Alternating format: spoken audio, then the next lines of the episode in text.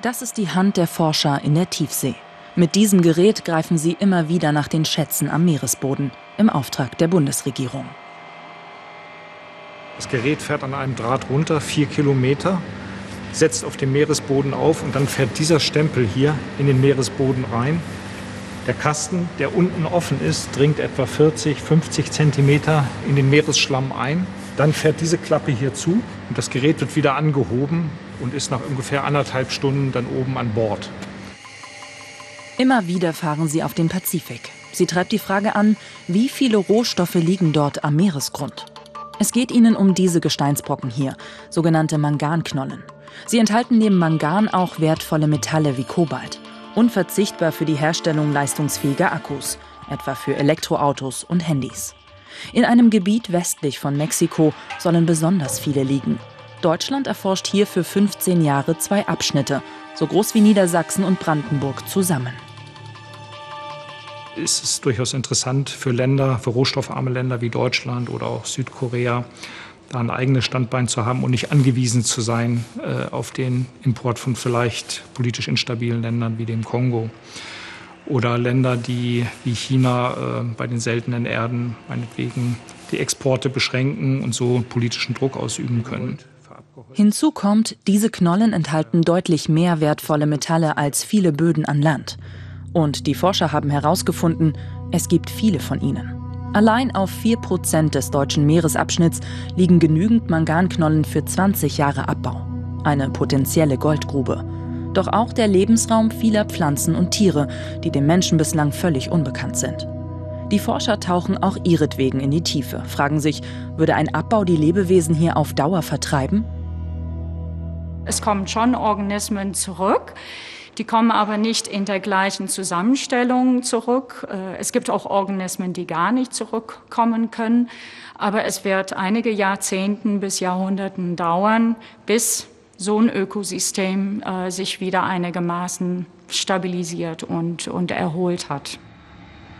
Bislang gibt es keine geeigneten Maschinen, mit denen Firmen dort Manganknollen überhaupt abbauen könnten. Dieses Fördergerät würde den Meeresboden samt der Knollen absaugen. Doch bei einem Test im Frühjahr in der Tiefsee hat es nicht funktioniert. Ich gehe davon aus, dass Minimum noch zehn Jahre vergehen, vielleicht auch länger. Die Technik für den Abbau muss entwickelt werden. Die metallurgische Verarbeitung muss entwickelt werden. All das braucht seine Zeit. Die Forscher fahren im nächsten Jahr für weitere Tests in den Pazifik, wollen dann simulieren, wie stark Maschinen tatsächlich den Meeresboden aufwühlen würden und wie die Tiefseebewohner reagieren, wenn der Mensch kommt, um die dort verborgenen Schätze zu heben. Ja, und wir haben es gehört, Deutschland will in diesem Wettlauf mitmischen, hat vor Mexiko ein Gebiet gepachtet. Doch nach welchen Regeln läuft so eine Pacht eigentlich ab? Darf Deutschland dann jetzt auch einfach loslegen? Und darf eigentlich jeder sagen, ich will Tiefseeboden pachten? Um in der Tiefsee Bergbau betreiben zu dürfen, müssen die Staaten Lizenzen erwerben. Auch Privatunternehmen können das tun, aber für sie muss immer eine Regierung bürgen. Die Vergabe der Lizenzen regelt die Internationale Meeresbodenbehörde auf Jamaika, zuständig für den Meeresgrund in internationalen Gewässern. Insgesamt hat die Behörde schon 29 Lizenzen vergeben, 20 Staaten mischen dabei mit. Für jeden Antrag müssen 500.000 Dollar gezahlt und es muss nachgewiesen werden, dass man über ausreichend finanzielle und technische Mittel verfügt. Bisher werden aber nur Lizenzen für die Auskundschaftung geeigneter Tiefseeböden, noch nicht für den Abbau ausgestellt. Bevor die Rohstoffe auch gefördert werden können, braucht es ein Regelwerk, das festlegt, wer überhaupt unter welchen Voraussetzungen abbauen darf. Dieser sogenannte Mining Code soll bis 2020 fertig sein. Experten warnen aber vor irreparablen Umweltschäden, etwa durch das Aufwirbeln von Sedimentwolken oder das Aufreißen der Erdböden. Bisher ist völlig unklar, welche langfristigen Schäden das auf das Ökosystem in der Tiefsee haben könnte. Ja, und deshalb ist das Ganze auch in der Politik umstritten. Klar will Deutschland mitmachen, aber welches Risiko ist man bereit dafür einzugehen? Die Bundesregierung ist da derzeit noch zögerlich und die Opposition, die ist miteinander im Klitsch. Die Manganknollen aus der Tiefsee wecken auch im politischen Berlin Fantasien. Deutschlands Industriegesellschaft ist auf Rohstoffe angewiesen. So steckte die Bundesregierung im vergangenen Jahr 34 Millionen Euro in die Forschung. Dem FDP-Abgeordneten Hagen Reinhold reicht das nicht. Er fordert eine aktivere Rolle, eine Anschubfinanzierung für die Industrie, einen Pilottest unter Regie der Bundesregierung. Es gibt eben nicht den großen Player, es gibt nicht mehr die Preußag wie vor 40 Jahren, äh, die es in die Hand nehmen könnte. Deshalb ist die Bundesregierung genau gefragt. Ich glaube, die Industrie weiß, dass sie das Geld in die Hand nehmen muss, die nächsten Schritte zu gehen. Aber es braucht einen, der die Strippen zieht, einen, der sich den Hut aufsetzt und sagt, wir wollen das als ähm, äh, Deutschland. Und das kann in dem Fall nur die Regierung machen. Und stößt damit auf wenig Verständnis. Die Bundesregierung hat nicht vor, die Durchführung von Pilot-Mining-Tests in eigener Regie durchzuführen. Es ist Aufgabe der Industrie.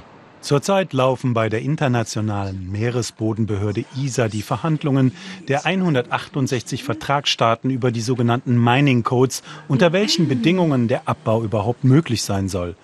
Dabei treten Bundesumweltministerium und Bundeswirtschaftsministerium mit einer einheitlichen Linie auf. Wenn zukünftig Tiefseebergbau stattfindet, dann muss sichergestellt sein, dass er umweltverträglich abläuft. Nach Ansicht der Grünen ist der Beweis eines umweltverträglichen Abbaus in der Tiefsee noch nicht erbracht. Solange fordern wir ein Moratorium für den Tiefseebergbau und wir erwarten, dass wirklich klare rote Linien festgelegt werden von der Internationalen Meeresbodenbehörde, die definiert, unter welchen Bedingungen zukünftig, und da reden wir über vielleicht in Jahrzehnten, dort überhaupt etwas abgebaut werden dürfte. Das derzeitige deutsche Interesse am Tiefseebergbau richtet sich vor allem auf die Ausrüstungstechnologie. Da will man mitverdienen. Die Bundesregierung fördert deshalb mit 24 Millionen Euro den Bau eines Unterwassererprobungslabors, dem Ocean Technology Campus in Rostock. Dort liegt der Wahlkreis von Hagen-Reinhold. Fazit: Bei der Bundesregierung hat der Umweltschutz zurzeit Vorrang, weiß aber auch, Sie will den Anschluss nicht verpassen, um in Zukunft beim Tiefseebergbau dabei sein zu können.